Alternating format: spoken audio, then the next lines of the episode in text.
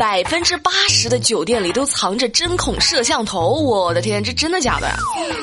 欢迎收听由每晚八点陪你说新闻的唐美丽录制的节目《酒店摄像头》是咋回事呢？哈，最近从外地去河南郑州旅游的黄先生和女朋友就住进了一家酒店，住进去之后呢，就四处看看啊，检查检查呗。这一检查啊，坏了。在电视机下方的插座里，竟然发现了一个针孔摄像头。疯了你！但是酒店方对此啊不以为然，觉得这不是什么大事儿，还说呢啊说在郑州百分之八十的店啊都有这种情况。呵呵。事发当晚，警方对涉事酒店的其他四个房间进行了抽检，也发现了针孔摄像头。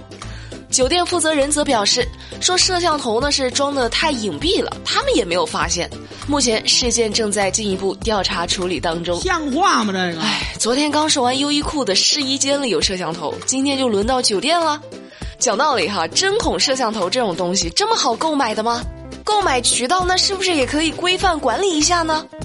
啊，毕竟这种东西要是被不怀好意的人拿来之后，那对个人隐私的伤害这个太大了哈。你说要是随便一个什么人就买一个放在厕所、试衣间、酒店这种地方，那多危险呢！就大家以后住酒店啊，记得好好检查一下。祝你们成功。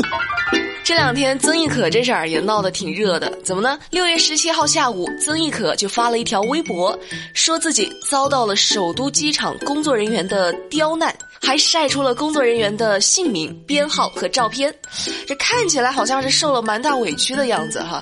这粉丝就开始帮他站队了，那事情到底是怎么回事呢？啊，六月十九号，北京边检发布情况通报了。说十七号，曾某某办理入境手续，在进入自助查验通道后，民警提示让他摘下帽子进行面相对比，但是曾某并不配合，民警呢只好依法对他进行人工复核，却没想到遭到他爆粗口，于是将他带离了通道。那对于他在网上披露民警个人信息及照片的侵权行为，将保留法律追究的权利。你这个小朋友思想一点都不纯洁。我能说什么呢？我只能说名气没多大，你这脾气倒是很大呀。虽然我知道哈，接下来要说的曾轶可的粉丝听了之后可能会取关我或者骂我怎么样，但是美丽还是得说呀。不管是谁，安检面前人人平等，不愿意摘帽子还爆粗口，完了还要对民警进行网络暴力，这不是个性啊，大哥，这是无知啊！我说这个孙子，我抽你！小孩走失一直呢是个大问题，今天呢有个好消息。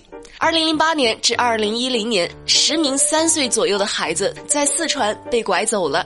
通过 DNA 信息库比对，并没有结果。仅仅凭着这小孩小时候的照片，想找到孩子，无异于大海捞针。最近。通过跨年龄人脸识别技术的圈定，警方进一步进行 DNA 鉴定，成功找回了四个被拐儿童。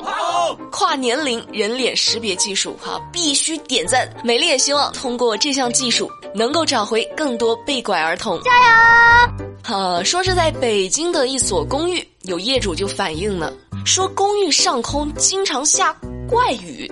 进出楼门口呢，总会被莫名其妙的就淋到，但是马上就不下了。各家各户的窗户上呢，也留下了很多污渍。于是物业呢就装上了监控。那你们猜怎么回事儿？装上监控之后啊，才发现，竟然是十二楼的一名小伙子每天开窗对着外面尿尿，恶心。目前业主已经报警了。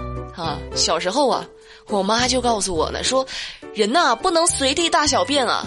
长大之后我才知道，不是所有人都有妈妈的。这种人啊，我就建议说，能不能没收作案工具？哈，看你下次还能不能？不行不行不行不行不行！辽宁沈阳的一所高档小区也有业主反映了，什么问题呢？说他们本来应该穿过电梯到自己家门口，但是收房的时候啊，却发现电梯外面有堵墙。自己的房子呢，也变得没有门可以进去，想进去只能爬窗，还有这种事儿？业主就说了，说认为开发商是为了凑够面积故意的，而开发商则表示说，本来就没有设计门。神经病啊！啊，不是，你这没有门，我买个房子我干啥呢？我每天练习翻墙呢。而且你说等我搬进去之后啊，你说我周围的朋友要是提出来想来我家吃个饭，来来我家玩儿，这是什么的，那我就只能告诉他了。我跟你说，想来我家是吧？门都没有，这你你觉得这合适吗？哈，这真的是上帝为你关上了一扇门哈，那肯定会为你开一扇窗啊。当然了，你得先买一套房子。我就想知道，你说这设计图纸这到底是怎么通过审核批准建造的？这建造完了又是怎么验收的呢？来参加验收的领导，莫非也都是从这个窗户里爬进去的？哎呀，这真是不敢想哈，不敢想，不敢说话了，不敢言语了，对不对？六月十二号，河南漯河，一位七十岁的大爷就骑着三轮车闯了个红灯，啊，撞上了一辆轿车。轿车的维修费呢需要三百元，但是老人家的身上呢只有十几块钱的生活费。这交警呢就本来想着就和几名辅警垫付啊，但是车主不同意啊，执意要求老人赔偿一块钱，就说呢。那必须得让他赔，哪怕是赔一块钱，让他买个教训都好啊！以后就不要闯红灯了。嗯哎呀，不知道怎么回事哈，我觉得车主这个做法真的是挺对的哈，说的有道理哈。不管年纪多大，有钱与否，交通规则面前，人人都应该遵守。这次只是撞坏了车，那要是下次再闯红灯撞坏了人怎么办呢？这撞坏了自己又怎么办呢？希望老人家呢也能够真的明白遵守交规，生命可贵呀。他明白了。你明白。六月十七号，贵州省凯里侯女士喝了三瓶白酒，在车里是睡了一晚上，醒来之后就报警求助。民警是刚一靠近，就闻到了一大股刺鼻的味道。这侯女士都说话，你知道吗？都开始语无伦次了哈。民警呢就联系到了她的男朋友。哎呀，原来啊是这两口子因为琐事儿吵架了。这女孩呢为了让男朋友来找她。就喝了酒啊，逼这个男生出现。什么乱七八糟的？姑娘啊，你在车里睡了一晚上，他还是没来找你，你心里没点数啊？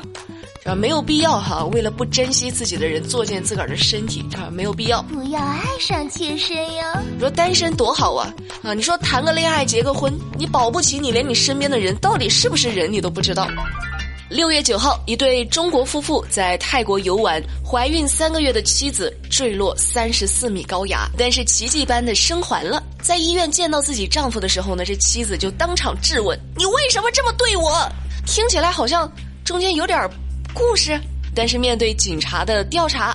这妻子呢就说了啊，说自己是因为头晕不小心才掉下去的，但是泰国警方呢就觉得这个事情啊有可疑之处，就假装相信了这名丈夫的供词，但实际上呢就把她丈夫打发走了，就偷偷的暗访这个孕妇，最终确认怀孕三个月的孕妇呢并非是不小心自己掉下去的，而是被自己的丈夫给推下山崖的。令人发指啊！为什么呢？